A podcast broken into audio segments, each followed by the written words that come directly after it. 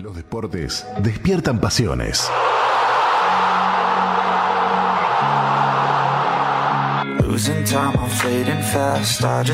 En Atletas en Cristo conversamos con deportistas que comparten la pasión de predicar el Evangelio y el deporte.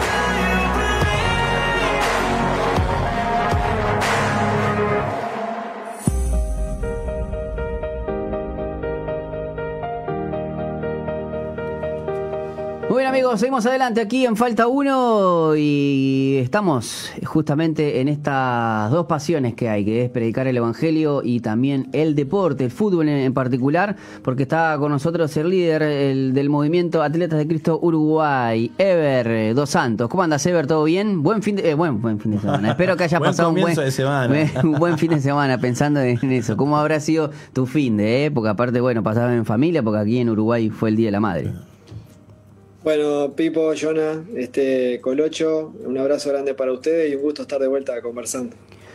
Bueno, Ever, contame un poquito, estábamos, siempre reflexionamos cada 15 días que tenemos la oportunidad, eh, esto de, y, me imagino vos que, estás eh, eh, dirigiendo en, divisiones juveniles, siempre hablamos eso, esto de, de que uno, se habla de formativas y uno forma, ¿no?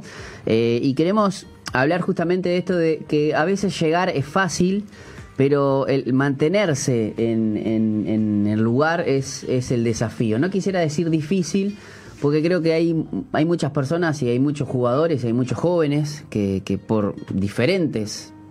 Eh, por diferentes causas, ¿no? No pueden mantenerse. Pero bueno, me gustaría poder reflexionar acerca de eso en el día de hoy. Bueno, Buenísimo la, charla y la arrancamos, sí, ya hiciste la introducción muy bien, aunque hay una parte que no estoy muy de acuerdo cuando decís que llegar es fácil. Eh, llegar es muy difícil, eh, muy difícil. Hay muchísimos, en el caso nuestro que estamos en el fútbol, hay muchísimos futbolistas, al baby fútbol juegan casi todos los niños, o sea que hay un montón de, de chicos que le hubiese gustado seguir pero no, encuentran su lugar dentro de juveniles, porque también se hace el filtro ahí de paso de baby fútbol a juveniles, muchos quedan en el camino. Ahora, gracias a, gracias a Dios, hay unas, eh, una nueva idea que ya están llevando adelante, ¿no? que muchos equipos de baby fútbol eh, continúan con su 14, con su 15 y mantienen a los chicos que no lograron insertarse en el fútbol juvenil lo mantienen jugando en sus clubes y sobre todo haciendo deporte. Ah, la idea, no dejar de hacer deporte. no, no, sabía eso, ¿eh? Nosotros, yo, yo cuando hice, cuando hice eh, baby fútbol... Hasta los 12. Hasta los 12 eh, fui para la Juventud de las Piedras cuando recién había ascendido a la B y me acuerdo que eran, no te miento, eran, no sé, cuántos cuántos este cuadros habían ahí eran como 500 pibes. Aparte vos cambiás te, te, probaban cinco minutos. Claro aparte vos cambiás o no sé cómo se hace ahora no pero vos cambiabas este, las dimensiones hasta del arco porque vos hasta ahora lo más eh, era, fútbol, fútbol 9 como mucho. Y después cambiar a fútbol 11 eh, y obviamente eh, algo que no que quizás es fundamental y, que forma parte también hasta de, la enseñanza era que recién en el yo no sé yo estuve jugando mucho tiempo en el en el Santana ahí en General Flores y Chimborazo y también en el Estudiante de la Unión. Recién en, en, el último año te enseñaban bien lo que era la ley de offside. Entonces ahí pega un filtro tremendo no porque bueno hay equipos que para mí es muy difícil llegar eh, a ver llegar a juveniles hay un grupo de jugadores que llega, hay otro grupo que no llega. Llegar a primera son muy pocos los que llegan, hay muchos que van quedando por el camino por distintas circunstancias. Y después que llegan a primera, hay pocos que pueden mantenerse y vivir del fútbol, y muchos que es poquito rato el que pasan en primera y después terminan alejándose del fútbol muy, a muy temprana edad y bueno, si no lograron eh, hacer una carrera paralela o estudiar o algo, bueno, mucha de esa gente queda sin laburo, ¿no? Ni hablar. Y después están los que llegan al fútbol de elite, que son un mínimo porcentaje de la población eh, futbolística, un mínimo, que bueno, que es la que logra realmente vivir del fútbol, tener un, porvenir, que es lo que son los que vemos en la tele, pero son muy poquitos con respecto a la cantidad de futbolistas y deportistas que empiezan, ¿verdad?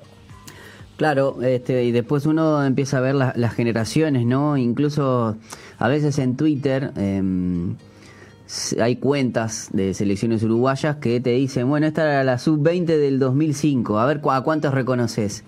Y de verdad, aquel que es futbolero, reconoces quizás a todos, pero en el consciente colectivo quizás quedará uno, dos, tres, el golero, porque bueno, capaz que... Pero, por ejemplo, ¿no? Si hiciéramos eh, este juego, ¿no? Ever, en, en, tu tiempo, ¿quién era, quién estaba tipo como sub-20? En algún momento, porque vos debutaste en, en, la mayor, ¿no? Pero en sub-20 también hiciste... Mm, eh, yo, por ejemplo, a la sub-20 no, no fui citado, Pipo, o sea había un grupo muy, muy bueno de jugadores y yo no, no, no estuve en esa sub-20 había muy buenos jugadores. De hecho, el capitán de esa sub-20 era un jugador que, los que seguían el fútbol en esa época se deben acordar. Sergio Sena, un jugador de Nacional, que era de Paysandú, mm. que logró llegar muy rápido a primera. Fue capitán de la sub-20, una muy buena sub-20. Jugó un par de años más en primera y después desapareció del fútbol. Eh, que a veces yo lo pongo como ejemplo, porque un jugador que era figura en juveniles y jugó en la selección uruguaya, al poco tiempo dejó de jugar. Por, las circunstancias que sean, no me refiero a que no es tan fácil, como decíamos hoy, mantenerse o mantenernos. Yo recién me inserté en la selección en la mayor y después en la sub-23, que fue lo que lo poco que jugué en la selección yo. ¿Y quién estaba, ¿quién estaba ahí en esa sub-20? En la, en la sub-20 que yo no participé, eh, estaba, bueno, Marcelo Tejera, Petete Correa, eh, Nelson Abeijón, eh, bueno, había varios de, los que después fueron sub-23 junto conmigo. Este, Nelson Olveira, Diego López. Eh, eh, bueno, después se, insertaron en ese sub-23 este, Magallanes, Everley Sosa, el Gaby Alves, Flerking. Y me puedo olvidar una banda, ¿no? Nicolás Rotundo. ¿Y Washington Tice también? No, ese es más grande, ese es más mm. grande. Pero, bueno, ah, pero tenían un, lindo cuadrito, ¿eh? Teníamos lindo cuadro, sí. De hecho, anduvimos bien en ese preolímpico que jugamos, pero terminamos por detrás de Brasil y Argentina. Que si nosotros teníamos buen equipo, imagínate lo que tenían ellos. Sí, sí, sí, sí, me imagino. Eh, eh, los nenes, ¿no? En Argentina me imagino que, que estamos hablando de años, en, ¿en qué años ese? ¿Qué año era? Estos años 1996, que fueron generaciones muy buenas de, tanto de Argentina como de Brasil. Claro, porque este, aparte después, eso, después fueron a, los Juegos de Atlanta, ¿no? Sí, sí, ahí va, ahí va. Los dos clasificaron, porque clasificaban dos en ese, en ese preolímpico, y bueno, nosotros salimos terceros, pero no, no clasificamos. Bueno, la verdad que es increíble, pero eh, vos mirás hacia atrás y es increíble la cantidad. Obviamente el juego de, de palabras era justamente para entrar ese, en ese debate que, que hoy eh, muchos creen que es fácil, porque también está esa, esa mentalidad de que, bueno, si estás jugando al fútbol, en algún momento vas a llegar, te va a dar la oportunidad y a veces la oportunidad nunca llega, ¿no, Ever? Si será difícil, yo que estoy trabajando en juveniles y ya de hace, yo hace es el tercer año que estoy en este club, en Albion, y de los jugadores que empezaron, ya casi la mitad nos siguen y han venido otros jugadores que vienen de otros clubes o vienen del interior. Eh, y bueno, y así va a seguir siendo. De estos jugadores algunos van a llegar a quinta, cuarta, otros no. O sea que, viste cómo es, se va filtrando mucho a medida que van pasando los, años, el jugador se va sintiendo más cómodo o se va sintiendo incómodo, o va priorizando el estudio, o bueno, simplemente no le dio, no le dio por físico, por actitud o por lo que sea. Hay un montón de variables en el medio, por temas familiares, contexto. Entonces, ¿qué hacen que un jugador no, no llegue a primera? Y muchos de los que llegan a primera no pueden mantenerse porque el fútbol es muy competitivo, es muy competitivo y a medida que vos vas llegando a primera, atrás tuyo van llegando otros con buenas condiciones como vos o mejores que vos. Además de eso, está el otro tema, que son los empresarios, que son los directivos, que muchas veces tienen arreglos con empresarios o determinados compromisos que se formaron, entonces tienen que hacer que determinados jugadores lleguen al club. Entonces pasa tanta cosa en el medio, tanta cosa, que es muy difícil saber realmente si un jugador se va a mantener en el profesionalismo y va a vivir del fútbol, porque uno puede mantenerse como profesional en la B, por ejemplo. Sos profesional, entre comillas. Pero si vos ganas 15, 20 mil pesos por mes y tenés una familia y tenés que pagar un alquiler, decime cómo haces para trabajar de eso, para vivir de eso.